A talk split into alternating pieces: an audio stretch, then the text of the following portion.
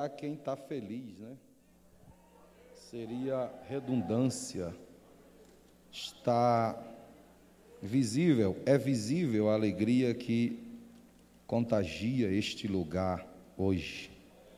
Afinal de contas, você não está na sexta feia, não está na sexta fraca, você está na sexta. Então, é mais do que óbvio que você esteja feliz. A paz do Senhor a todos. Quero, antes de falar a palavra de Deus, louvar a Deus em poder voltar a esta igreja, onde tive a alegria e o privilégio de outras vezes estar aqui. Estive até uma vez aqui já com o pastor Gilson, numa terça, eu acho. Foi numa terça ou foi numa quinta, não lembro. É, mas estou feliz em poder voltar aqui. Muito obrigado, pastor Gilson. Que Deus continue abençoando sua vida, seu ministério, sua família. A Patrícia, tá certo, né? E o pastor Lemuel. Deus abençoe a vida de vocês de forma especial. Parabéns pelo bonito trabalho. Deus continue abençoando a vida do cantor Eli. Comigo estão alguns amigos aqui hoje que me fazem acompanhar. É, Evangelista Sérgio, levanta a mão aí, é o pastor Kennedy, Elisama, levanta a mão Elisama, Júnior.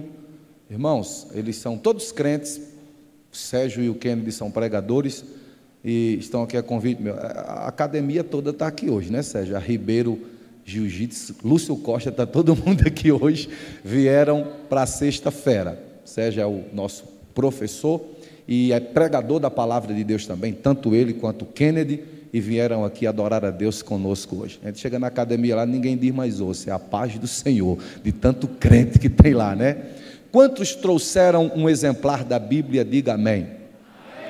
Na verdade, hoje em dia fica complicado você chegar, principalmente no evento de jovens, e abra a Bíblia. Hoje é abra a Bíblia e acesse a Bíblia, né? Porque hoje é todo mundo com a Bíblia no celular. Lembrei de um camarada que chegou num velório e ele era tão louco pela internet que ele chegou no velório, chegou perto de um cara e perguntou: qual que é a senha da Wi-Fi? Aí o cara disse: respeite o defunto. Ele disse: maiúsculo ou minúsculo? Então, de tão louco que o cara era pela internet. Então, hoje nós temos que ter muito cuidado, né? tem que perguntar: é, acesse sua Bíblia aí ou abra sua Bíblia. Quem trouxe no celular, acesse. Quem trouxe a Bíblia, abra sua Bíblia comigo. Nos Antigos Testamentos, Primeiro livro dos reis, pastor Denis Wilker, pregador da palavra de Deus. Deus te abençoe, meu amigo. É, continue te usando. Eu só vejo você aí no pássaro de ferro. É isso? Deus abençoe sua vida de forma especial. Primeiro livro dos reis, capítulo 18. Eu vou precisar muito do retorno aqui. Maravilha. Vamos desse púlpito aqui que ele é móvel, né? Primeiro livro dos Reis, capítulo 19. Eu falei 18 foi? É 19, tá? Até o dia é, até dezembro eu preguei muito no 17. Aí passou, agora eu já estou no 19. Quem encontrou o capítulo 19, diga amém. amém.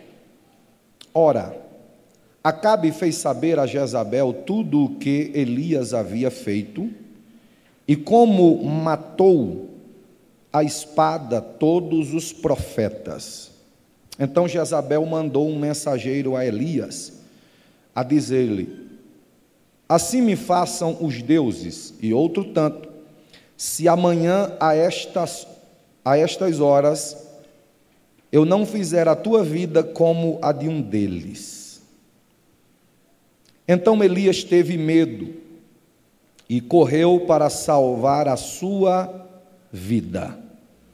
Quando chegou a Berseba, que pertence a Judá, deixou ali o seu moço. Ele mesmo, porém, foi ao deserto sozinho, caminho de um dia. Chegou, assentou-se debaixo de um zimbro e pediu para si a morte. E ele dizia: Já basta, ó Senhor, toma agora a minha vida, pois não sou melhor do que meus pais. Feche sua Bíblia se você quiser. Sente-se, por favor. Dê-me a preciosidade da sua atenção. Empreste-me os seus ouvidos. Eu quero convidá-los para um tempo de meditação com base no que nós acabamos de ler neste lugar. Confesso-lhes que pensei, como diz na minha terra, matutei em alguns assuntos para expor a vocês aqui na noite de hoje. Mas o que mais foi latente, ficou latente no meu coração, foi exatamente estes versículos que nós acabamos de ler agora. Todas as vezes que nós lemos estes versículos, é impossível não é, tomarmos ciência de quem nós estamos falando de quem iremos fazer referência. A referência aqui é acerca de um dos maiores homens do Antigo Testamento e diga-se de passagem que a fama e a expressão dele no Antigo Testamento foi tão grande que reverberou até o Novo Testamento, pois ele é citado no Novo Testamento é, pelo próprio Cristo, ele foi citado no Novo Testamento. Mas no Antigo Testamento, esse homem recebeu a alcunha de o maior profeta do Reino do Norte. Ele surgiu dentro de um contexto crítico, dentro de um contexto completamente desagradável. A desconstrução dos valores morais, familiares, espirituais existentes naquela época, a ponto do povo viver dividido entre dois pensamentos, fez com que Deus, na sua soberania, se levantasse do seu trono e fizesse o chamamento de um homem para fazer a diferença naquela época. O que eu acho lindo dentro do contexto bíblico e da forma como Deus faz acontecer, é que Deus é especialista em chamar, nos momentos críticos, nos momentos difíceis, Deus tem o seu elemento surpresa, o seu instrumento, Deus tem o canal por meio de quem vai fluir a sua glória para mudar uma circunstância. Eu creio e prego um Deus que anda na contramão da lógica. Deus não segue o fluxo. Deus não é Deus que segue o padrão estabelecido por homens ou por alguém. Deus não é um Deus que se limita a um sistema. Deus está além do sistema. Deus está acima do padrão. Deus vai na contramão da lógica e ele usa quem ele quer, como ele quer, quando Ele quer, da forma que Ele quer, para glorificar o nome dEle como Ele bem entender, porque Ele é Deus. Elias surgiu no Reino do Norte. O Reino do Norte foi formado por dez tribos, oito dinastias e 19 monarcas num período de quase 200 anos, sendo que todos estes monarcas, nenhum deles exerceu o ministério da piedade, pelo contrário, Diz a Bíblia que todos eles deram as costas ao Deus verdadeiro e enveredaram-se por através do culto de Jeroboão. Que culto é esse? O culto alternativo. Jeroboão foi aquele que implementou o chamado culto alternativo. O culto era monogâmico, se adorava só a Deus. Jeroboão traz inovações para dentro do culto e começa a apresentar às pessoas uma forma alternativa de se cultuar, ou seja, usando-se objetos, usando-se meios e deixando Deus de lado. Isso provoca a ira de Deus. Só que a nação de Israel começa a entrar por um período de bancarrota, de declínio, de perda é, e de, de destruição espiritual. Diz a Bíblia aqui que quem estava governando era Acabe, filho de Onri. Acabe Ele começou a reinar com 22 anos e reinou um tempo considerável. Só que a Bíblia diz o seguinte: que Acabe cometeu mais atrocidades do que todos os seus antecessores. Parece que existia ali uma briga. Quando um assumia, ele dizia: Vou mostrar que sou pior do que os que vieram antes de mim. E Acabe começa a cometer atrocidades horríveis para piorar a situação. Acabe casa-se com uma mulher chamada Jezabel. Para você entender bem o contexto que Acabe está. Jezabel era filha de Etibaal. Etibaal não é um nome próprio, é um título. Príncipe dos Sidônios. O que era um Etibaal, pastor? Era alguém que governava o povo de duas formas: politicamente e espiritualmente. Jezabel, por sua vez, era uma sacerdotisa de Baal. O que é que Jezabel faz? Perverte o coração de Acabe, tirando Acabe de ser um adorador a Deus e levando Acabe para o culto alternativo. Ele começa a levantar altares a Deus. Na verdade, Acabe tem o coração pervertido por Jezabel. Jezabel muda o coração de Acabe. Ele começa a adorar a Baal e aos seus Baalis e começa a provocar a ira de Deus. É nesse contexto, num contexto de apostasia, num contexto de abuso de poder, num contexto de enfraquecimento espiritual, num contexto de bancarrota social, que Deus resolve levantar um homem para fazer dele o seu elemento surpresa. Olha para cá para eu dizer uma coisa para você.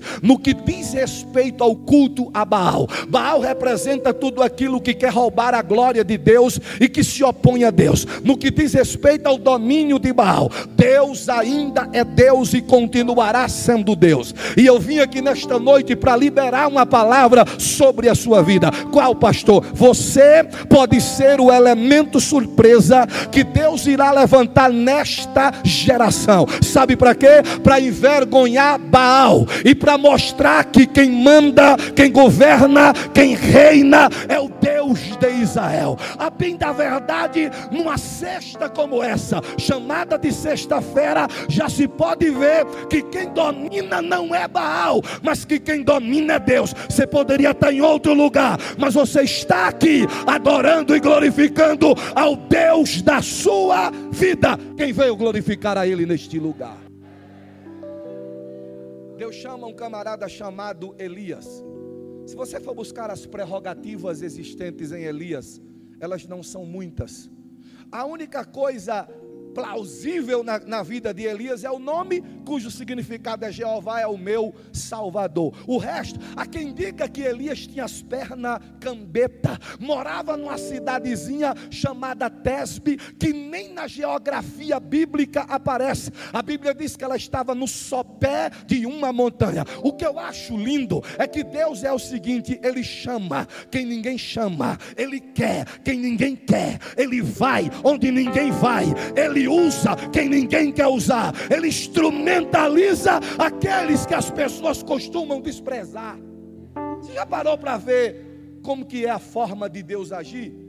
Primeira epístola de Paulo aos Coríntios, capítulo 1, versículo 26, 27 e 28, Paulo disse assim: Visto que os que foram chamados para este negócio não foram os de nobre nascimento, nem os de sabedoria segundo a carne. Pelo contrário, Deus escolheu as coisas fracas para confundir as fortes, as pequenas para confundir as grandes, as loucas para confundir as sábias, as que não são para confundir e aniquilar as que são, para mostrar que a glória é dele. Você se lembra da oração que Jesus fez lá em Mateus capítulo 11, verso 25? Jesus disse disse assim: ó, graças te dou, ó Pai, porque ocultastes estas coisas aos sábios e aos pequeninos, e, aos entendidos, e as revelastes aos pequeninos. Salmo 113, versículos 5, 6 e 7. Há uma pergunta lá que a teologia chama de pergunta de retórica, e o salmista começa perguntando assim: ó, quem é como o nosso Deus, que encurva-se para ver os céus, ergue do monturo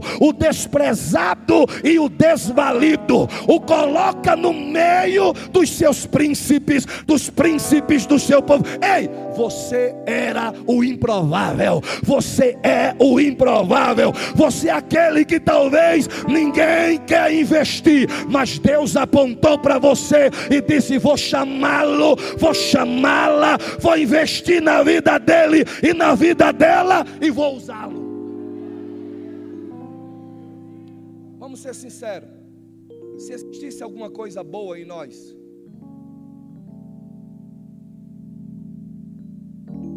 será que seríamos diferenciados de alguém por nos julgarmos sermos melhores ou termos alguma coisa boa em nós? Falando aqui de forma é, meritória, meritocracia, Deus está fazendo por mim porque eu sou bom. Felipe Ansem, ele disse que até as coisas boas que existem dentro de nós foi Deus que colocou. Se você ler o Salmo 40, o salmista diz assim: ó, Esperei com paciência no Senhor, o Senhor se inclinou para mim, ouviu o meu clamor, tirou-me de um charco de lodo, de um tremendal de lama, firmou os meus pés e os meus passos sobre uma, sobre uma a, a rocha, pôs nos meus lábios um novo cântico, um hino de louvor ao nosso Deus. Muitos verão estas coisas, temerão e confiarão no Senhor. Até o hino de louvor, o novo cântico dentro de nós, foi Ele quem colocou em nós. Se nós estamos aqui é porque a graça dele nos alcançou e deu-nos o que nós nunca iríamos conseguir sozinhos. Aleluia. Foi esse Deus de graça e soberano que resolve instrumentalizar um camarada fora dos padrões eu fico imaginando que se alguém naquela época chegasse numa reunião extraordinária e dissesse assim: Eu quero apresentar o profeta que vai envergonhar Baal, e se apresentasse Elias, alguém ia dizer assim: Fora dos padrões, não é o que a gente quer, nós queremos alguém é, com aparência exterior, nós queremos estereótipo. Talvez Elias não tivesse passado no crivo deles. Sabe qual é a minha e a tua felicidade? É que Deus não pede conselho para ninguém, não faz reunião extraordinária. Quando Ele quer chamar alguém, Ele chama e ponto final. Bendito seja o nome do Senhor. Ele chamou você. Quantos aqui acreditam que estão aqui? Porque tem um chamado de Deus na sua vida. Segure as duas mãos lá em cima por obséquio. Por. As duas mãos. As duas mãos. Segure as duas mãos. Só quem acredita que está aqui porque faz parte de um chamado. As duas mãos. Pastor, eu estou com bucite, artrite ou artrose. Isso é doença de quem tem mais 90, 100 anos. Não tem ninguém, não tem ninguém aqui com mais de 40 anos aqui. Está todo mundo aqui abaixo de 40 anos. Então você não tem esse problema. Segure as duas mãos lá em cima, por gentileza. Só quem tem certeza que faz parte desse chamado. Se você tem essa convicção, eu tenho uma notícia para dar a você. Ele vai usar você para envergonhar Baal, para acabar com Baal, para mostrar que essa geração da sexta-feira ela é diferenciada. Aproveita que está com a mão levantada, abre a boca e solta um grito de júbilo neste lugar. Vocês conhecem a história? Elias aparece dentro do contexto e como diz na minha terra, Elias vem com gosto de gás. Virado no Zetelo, no 12. E a primeira coisa que Elias faz é enfrentar Acabe e dizer: sabe o que? Assim diz o Senhor, perante cuja presença eu estou. Durante três anos e seis meses, nem chuva e nem orvalho cairá nesta terra, conforme a minha palavra. Irmão, você já viu Deus usando frouxo, medroso, capenga, calça frouxa, não. Deus usa camarada que tem o perfil de doido, quem tem coragem, quem vai, quem diz: Eis-me aqui. Deus não chama frouxo, Deus chama pessoas corajosas. Elias vem, envergonha Baal, envergonha Jezabel,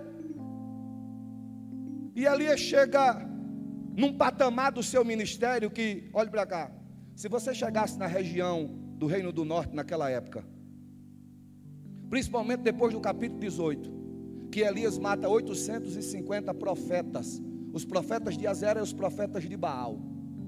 Tudo isso porque Elias ofereceu um sacrifício adequado, no altar adequado, para o Deus adequado, de forma adequada faz toda a diferença, envergonha todos. Elias chega no ápice do seu ministério. Se você fosse numa escola bíblica na região de Samaria, naquela época, o, o ensinador era Elias. Simpósio de intimidade, autoridade e dependência. Quem era que estava pregando? Elias. Se você fosse numa cruzada de avivamento naquela região, estava lá Eli cantando e Elias pregando. Olha só, é, só dava Elias ali, irmão. Onde você chegava, se chegava na casa do menino, estava ele jogando lá PlayStation lá, ou Xbox, sabe, o que era que o menino estava jogando? Elias matando os profetas de Baal. Era o povo andando com a camiseta no meio da rua, tá pensando que era sexta-feira? Era não, era foto de Elias estampado na camisa. Elias virou o cara daquela época. Elias ficou, chegou no top trend dos mais citados daquela época. Só que eu acho lindo na Bíblia, sabe o que é? É que os homens que mais são mencionados e aplaudidos são esses que Deus faz questão de mostrar que eles também têm falhas, defeitos e limites. Charles Swindoll, um dos mestres da exposição bíblica americana, ele disse que até os heróis da Bíblia são reveladas as suas fraquezas a Bíblia mostra-nos que nós vivemos altos e baixos. Tem momentos em que estamos lá em cima, mas tem momentos que nós estamos lá embaixo. Warren Wisby disse que Elias desceu do monte da exaltação para o vale da depressão numa velocidade descomunal. Olha para cá, não é porque você está bem hoje que significa dizer que você terá que estar bem amanhã também. Nós aprendemos uma coisa na igreja e nós precisamos rever esse esse conceito. Começou no século 17 a pregar-se uma coisa chamada síndrome do sacerdote perfeito. Obreiro não pode falhar, pastor não tem defeito, pastor não pode chorar. Você pode prestar atenção que líder ele não pode ter defeito nenhum para as pessoas. Todo mundo tem defeito menos o líder. E isso tem sobrecarregado pessoas, tem des, é desencadeado problemas emocionais que tem levado levado até a morte de muitos líderes. O próprio Jesus deixou bem claro que nós somos seres humanos propensos a falhas e fraquezas. Tem momento que nós estamos lá em cima mas tem momentos que nós estamos lá embaixo. Você lembra do que foi que Deus disse a Moisés quando ele chamou o povo em Deuteronômio capítulo 11, versículo 11? Ele disse assim: A terra que passais a possuir é terra de montes e é terra de vales. Tem momento que você está lá em cima, mas vai ter momento que você vai ter que passar pelo vale lá embaixo. Muito cuidado quando você estiver lá em cima. Muito cuidado quando você estiver bem, para você não desdenhar de quem está lá embaixo baixo, porque a vida é como uma roda, roda gigante. Tem hora que você está lá em cima, mas a roda gigante gira e vai ter momento que você vai estar tá lá embaixo. O que eu mais vejo hoje são pessoas que, pelo fato de galgarem uma posição a mais, se acham no direito de querer pisar quem está embaixo, destratar quem está lá embaixo. Cuidado! Eu não sei se você já ouviu falar na dança da gangorra, uma poesia escrita por um poeta paraibano. Sabe foi que ele disse? Lá fora fora dança gangorra enquanto o dia amanhece. Quando uma desce, a outra sobe. Quando uma sobe, a outra desce. Da mesma forma é a vida nos movimentos que desce. Quando eu desço, você sobe. Quando eu subo, você desce. Quando lá em cima você tiver, não adianta de mim sorrir. Você terá que descer quando eu tiver que subir. É a dança da gangorra. Coloca a mão no, na, no ombro da pessoa que está do seu lado, por gentileza. Diga cuidado. Cuidado. Diga cuidado. Aleluia. Só essa palavra é o suficiente para ela entender o que eu estou falando. Cuidado Hoje você está em cima, amanhã a situação poderá mudar. O Elias que estava no auge, você chega no capítulo 19, sabe o que, é que a Bíblia diz? Quando Acabe ficou vendo tudo que Elias estava fazendo, ele chega para Jezabel e começa a contar tudo. Na verdade, é, é, é, Acabe era o rei, mas quem governava era Jezabel. Quando eu vou falar para casais, eu digo que tem três tipos de casais: tem o varão, tem o varela e tem o varunca. O varão manda ele e ela não. O varela manda ele e manda ela. E o varunca manda ela e ele nunca. Olhe para o rapaz que está do seu lado aí e diga para ele assim: cuidado, varão. Cuidado para não virar um varunca. Cuidado, tenha muito cuidado. Bendito seja o nome de Jesus para todo sempre. Então, Acabe, ele era o varunca. Quem mandava na verdade era Jezabel. Aí quando Acabe chega para Jezabel e diz o que Elias estava fazendo, Jezabel entra em Satanás. Porque não era Satanás que entrava em Jezabel. Jezabel entra em Satanás. Porque Jezabel é um referencial na Bíblia de tudo que não presta.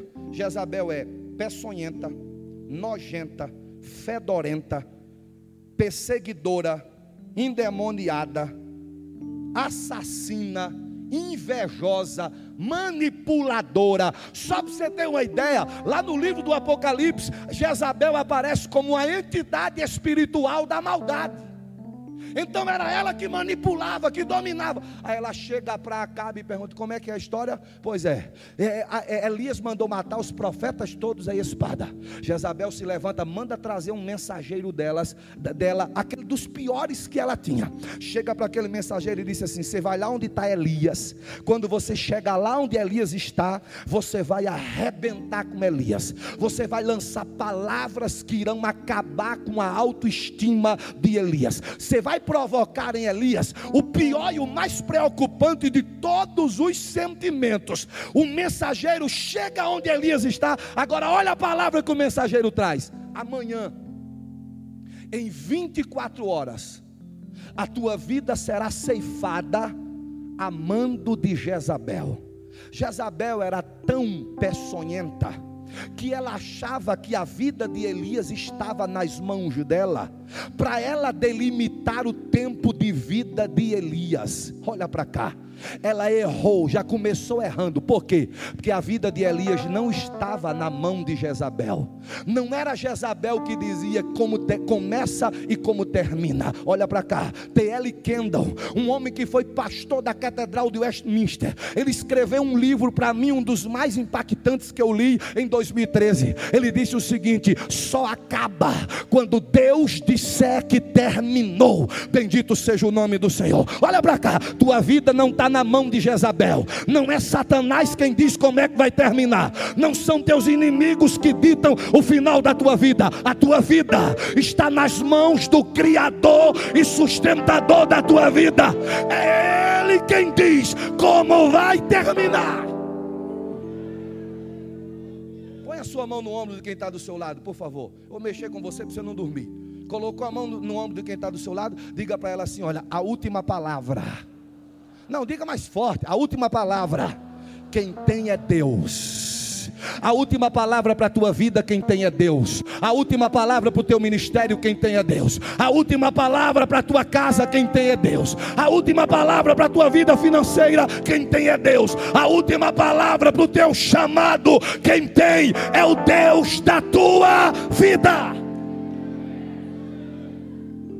Você lembra do que Salomão disse em Provérbios 16 e 1? Do homem são as preparações do coração, mas a resposta certa, ou a última palavra, vem da boca de Deus. Provérbios 21 e 30. O cavalo prepara-se para o dia da batalha, mas do Senhor vem a nossa vitória. Salmo 121 e verso 1. Eleva os meus olhos para os montes, de onde me virá o socorro. O meu socorro vem do Senhor que fez os céus e a terra. Tiago 1 e 17. Toda boa dádiva e todo dom perfeito vem descendo descendo das alturas, do Pai das luzes, em quem não há dúvida nem sombra de variação. Quem tem a última palavra para a tua vida não é a medicina, não é a justiça, não é o diabo, não são as circunstâncias. Quem tem a última palavra para a tua vida é Deus. Só termina, só acaba quando Deus disser que terminou. Aí sim, enquanto Deus não der a última palavra, não termina.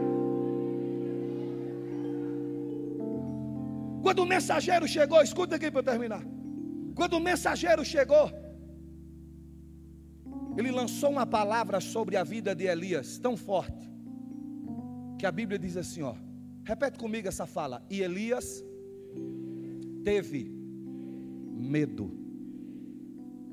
Barclay disse que esse Elias aqui não parece nada com Elias do capítulo 17 e do capítulo 18.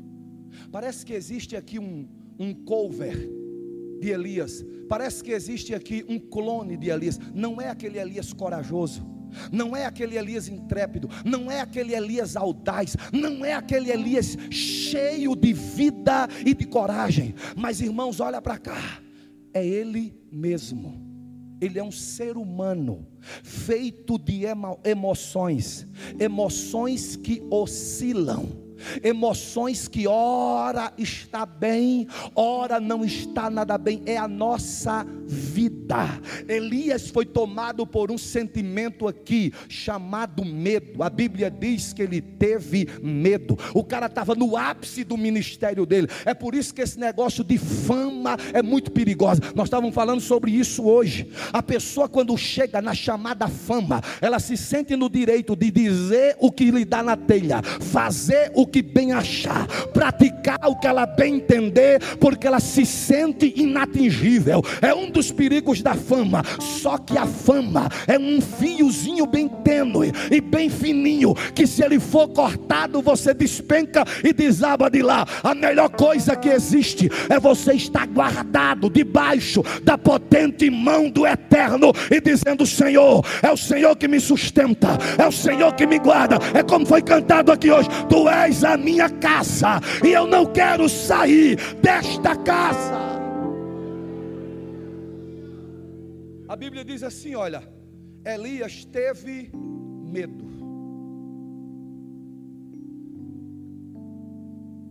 Doutora Andrea Grum, mestre em psicologia, ela disse que o medo, numa medida certa, ele é bom ele é saudável e ele é preventivo. O problema é que quando o medo domina, ele torna-se uma patologia, uma doença, que pode levar você a desencadear sérios problemas. Um presidente americano, pastor Gilson, que eu vou citar o nome dele aqui, mas eu tenho certeza que eu vou errar, que é difícil o nome dele e o, o meu inglês, o inglês do nordestino, vocês sabem como é, né? Don't to high, ponto to rain.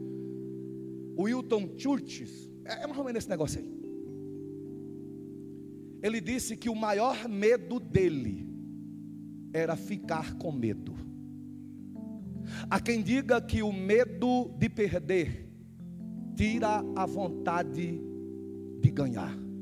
Pessoas dominadas pelo medo são pessoas estagnadas. O medo é um dos maiores ladrões de sonho que existe.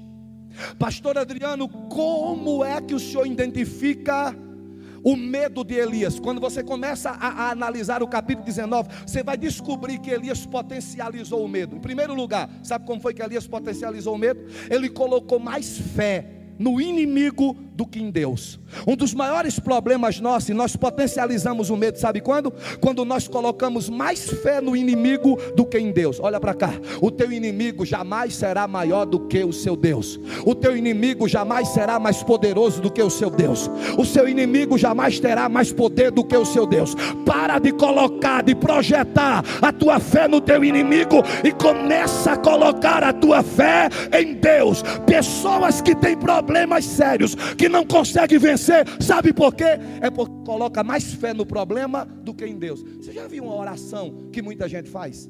Chega na igreja, dobra o joelho e diz assim: Ó oh, Senhor, o meu problema é grande demais. Já observou? Ela agiganta o problema e faz com que Deus seja, vire um pequenez. Muda essa oração. Olha para o teu problema a partir de hoje e ao invés de você potencializar o seu medo, comece a potencializar a sua fé, dizendo: sabe o que? Problema, o meu Deus é muito maior do que você. Pare de potencializar o seu medo, pare de enaltecer o seu inimigo, pare de achar que o seu inimigo é maior. Você tem um Deus que já foi lido aqui nesta noite, que pega as águas dos mares e põe na concha da sua mão, mede o pó da terra no terço de uma efa, aleluia. Está sentado na redondeza da terra, olha para todos os homens e vê eles como gafanhoto. Este é o seu Deus, é o Deus desta igreja igreja é o nosso Deus. Segundo lugar, olhe para cá. Sabe o que é que Elias faz para potencializar o medo? Elias tem uma crise de amnésia. Como é que um camarada que viveu o que viveu com Deus? Elias correu mais do que os cavalos de Acabe. O meu menino lá, o Guilherme, de vez em quando chega para mim, papai já está na quarta temporada de The Flash, tá massa demais, o cara corre demais. Eu falei, tem um cara na Bíblia que corria mais do que ele. Esse negócio de Flash, de velocidade, Elias já fazia isso há muito tempo. Elias olhava para o céu e dizia: desce fogo. Não sei o que não. Tu é homem de Deus. Se eu for homem de Deus, o fogo, o fogo vai te lamber. Deus mandava fogo e lambia e matava tudo. O cara tinha uma autoridade descomunal, um negócio fora do normal. O cara viveu experiências com Deus extraordinárias. E agora o cara está com medo de um inimigo vencido. Ei, você está com medo de um inimigo vencido. Vou dizer de novo. Você está preocupado com um inimigo que já está vencido. Vou dizer de novo: você está se espantando e perdendo sono por causa de um inimigo que já está vencido. Não tenha medo de um inimigo vencido. Cuidado com a crise de amnésia. Como assim, pastor? Hoje, você se esquece do que Deus fez ontem. Aí você fica preocupado com o problema de hoje. Aprende com Davi. Davi chegou diante de Acabe, Acabe jogou, de, desculpa, de, chegou diante de, de, do, do, de Saul. Saul jogou um balde de água fria na cabeça de Davi para tentar desestimular Davi. Disse: Não vai não. Davi disse: Eu vou. Está pensando que eu estou aqui porque eu acho bonito esse negócio de matar gigante? Eu estou aqui porque eu tenho experiência com Deus. Já matei urso, já matei leão. Tenho lá na minha tenda uma coleção: a cabeça do urso e a cabeça do leão. Vou melhorar a minha coleção agora trazendo a cabeça cabeça de um gigante. Bendito seja o nome do Senhor. Eu não estou aqui porque caí de paraquedas. Eu estou aqui porque eu tenho história. Ei, Davi disse: sabe o que? O Deus que me livrou das mãos do urso e do leão passado ontem é o mesmo Deus que me livrará das mãos deste gigante hoje e amanhã.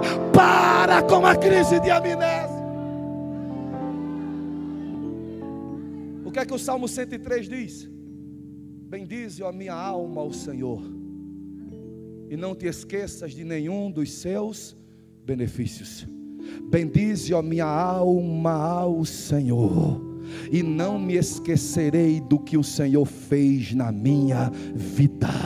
Cuidado com uma crise de amnésia. Não esqueça que você está aqui hoje porque Ele te livrou ontem. Você está aqui hoje porque Ele te guardou ontem. Você está aqui hoje porque Ele te sustentou ontem. Você está aqui hoje porque Ele fez ontem. Você está aqui hoje porque Ele operou ontem. Você está aqui hoje porque Ele trabalhou ontem. Você estará amanhã no futuro que Ele já preservou para você, porque Ele está trabalhando hoje.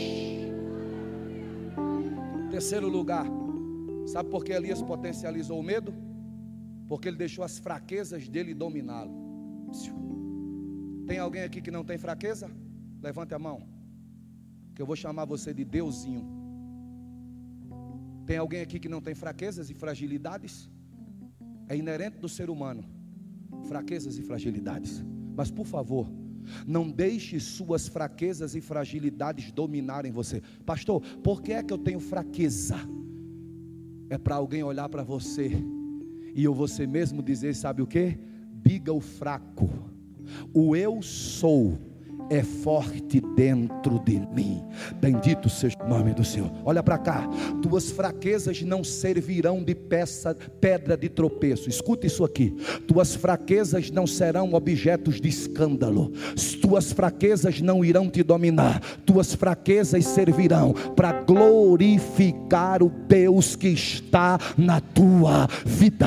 Alguém vai olhar para você e não vai entender como é que pode, tão pequeno, tão pequena, tão fraquinho, tão fraquinha. Olha o instrumento que ele e ela são nas mãos de Deus. É porque a especialidade do Deus forte é entrar na vida do fraco e dizer: Eu vou te usar, vou fazer de você um instrumento. Deixa eu ver quem recebe esta palavra. Quem recebe, fica de pé, mas fica de pé, dando glória a Deus. Segura na mão de quem está do teu lado, por gentileza. Segura na mão de quem está do teu lado, por gentileza. Aleluia. Segurou na mão dessa pessoa? Diga para ela: Você veio aqui hoje,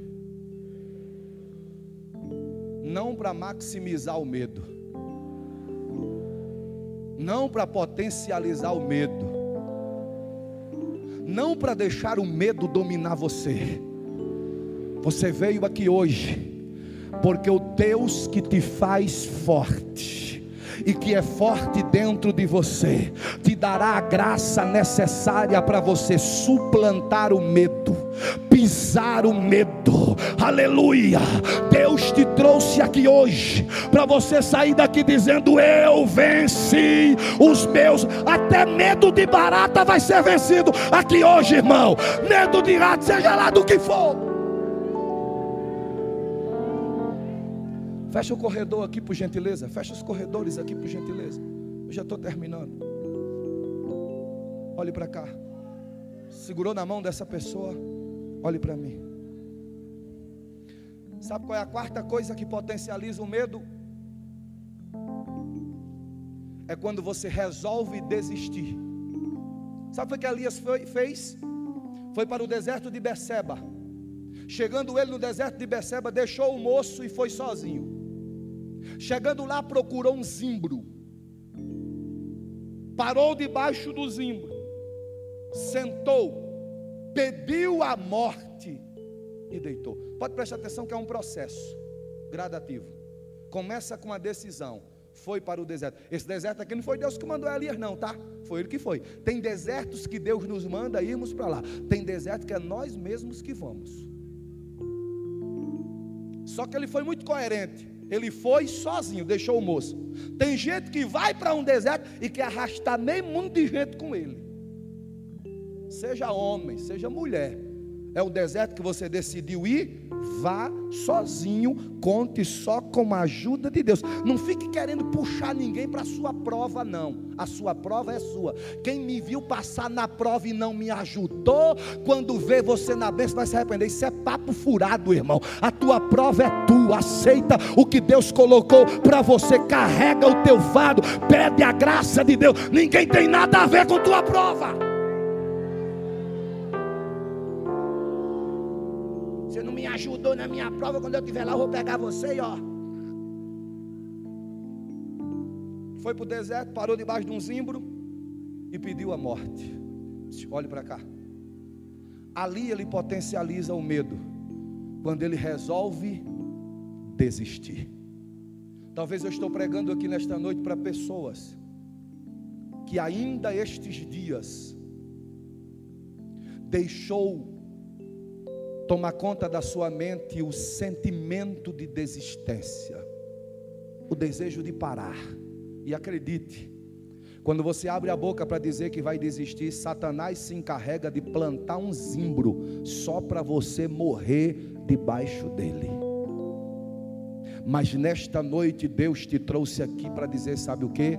Tua história não termina debaixo do zimbro da desistência teu ministério não vai acabar debaixo do zimbro do desânimo. Aleluia. Sabe o que é que eu acho lindo em Deus, pastor Gilson? É que quando Satanás coloca um ponto final para dizer terminou, Deus vem e coloca uma vírgula para dizer vai continuar. Quando Satanás coloca uma vírgula para dizer vai continuar o sofrimento, Deus chega e coloca um ponto final para dizer terminou, para mostrar que quem manda e quem domina é Ele tua vida está nas mãos dele. Sabe o que, é que eu fico vendo aqui a imagem? Elias debaixo do zimbro do ostracismo, do desânimo, da desistência, pede para morrer. Elias desiste, mas lá nos céus tem alguém que chamou Elias, investiu em Elias. Agora escute isso aqui. Não adianta você desistir. Tem alguém que nunca vai desistir de você. Parece que eu vejo Deus se levantando do seu trono. Pat Patrícia, né? Patrícia e Lemuel. Parece que eu vejo Deus se levantando do trono. Aí Deus chama um anjo. O anjo chega diante de Deus e Deus diz assim: Eu quero que você desça lá no deserto da Judéia, em especial na região de, no deserto de Berseba, na região da Judéia. Lá tem um zimbro. Debaixo daquele zimbro tem o meu campeão, alguém que eu chamei, investi nele, que foi muito usado por mim, mas ele está enfrentando um momento difícil da vida dele, está querendo parar, não quer mais cantar, não quer mais pregar, não quer mais ser usado por mim, mas eu ainda tenho muita coisa para fazer na vida dele e na vida dela. Eu ainda vou sacudir muita gente através da vida dele e da vida dela. Oh, o ministério dele ainda não parou. Eu ainda vou usá-lo para a glória do meu nome. Parece que eu vejo Deus dizendo para o anjo: desce lá, porque hoje ele se levanta daquele desânimo.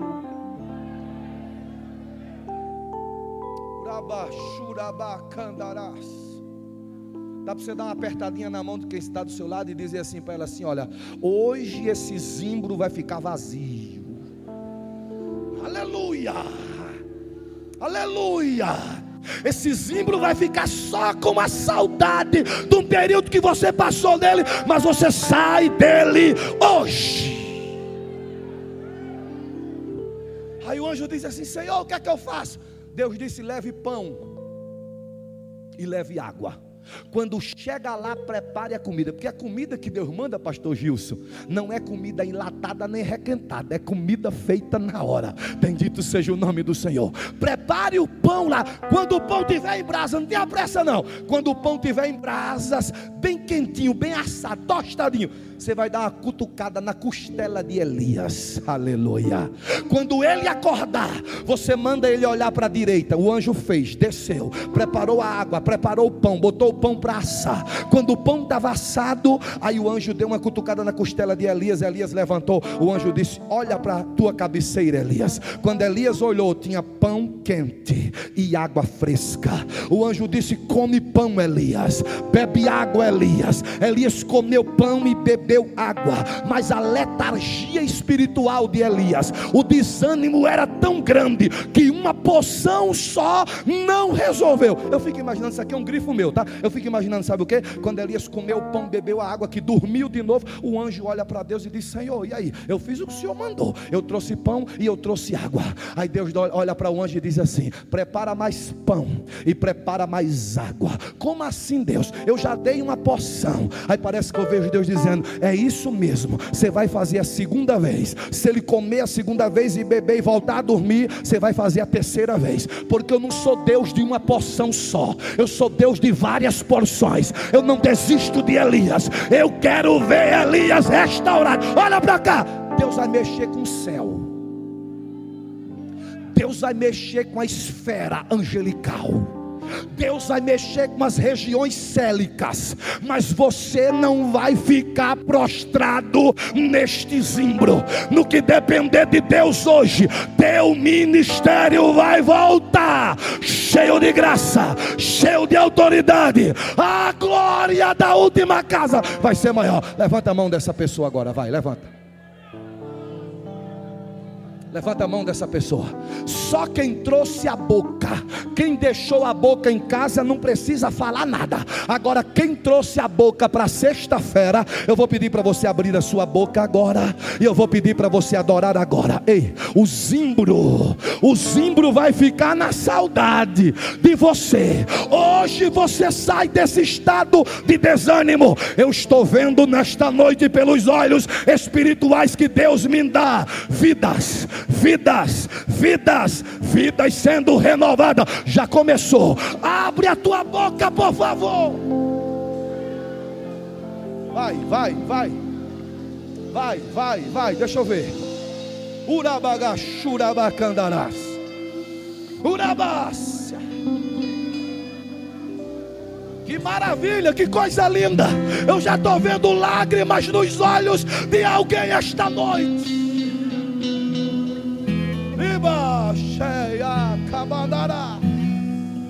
Deixa eu ver, deixa eu ver, deixa eu ver quem veio adorar. Deixa eu ver quem acredita que está saindo de debaixo do zimbro do desânimo, o zimbro da letargia. Vai ficar sem você hoje.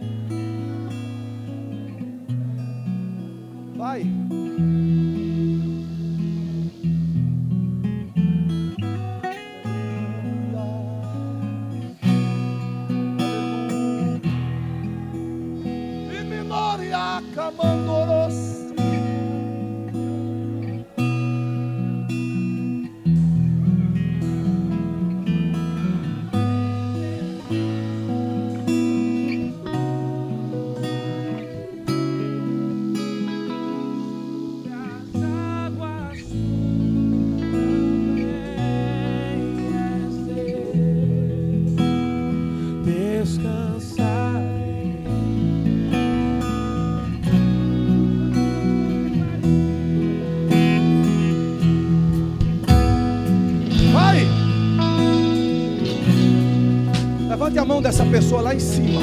Olha que lindo. Meu Deus. Canta. Vai. Vai.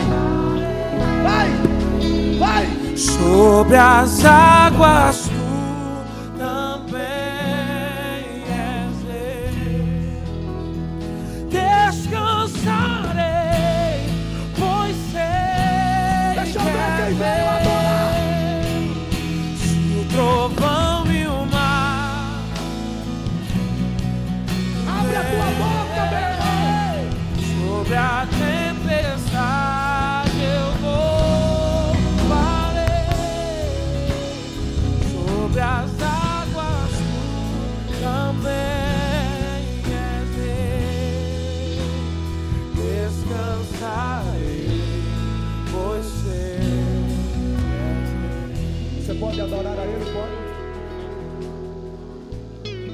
levantar a sua voz?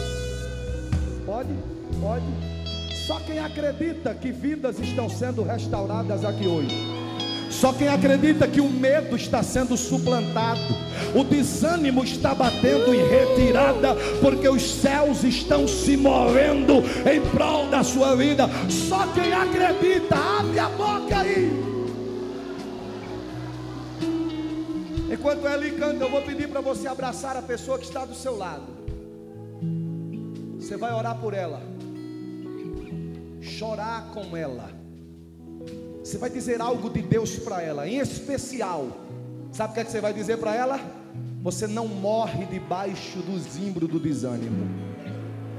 Deus ainda não terminou o que Ele tem com a tua vida. Vai, vai, ora por essa Se pessoa. o sol se pôr e a noite Que coisa linda, chegar, tu és Olha o que Deus está fazendo aqui.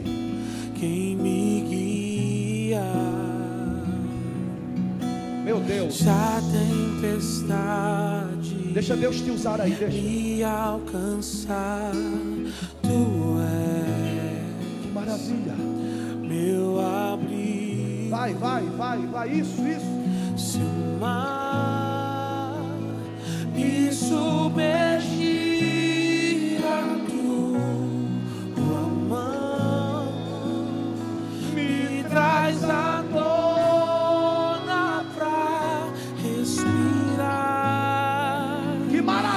Deus está faz fazendo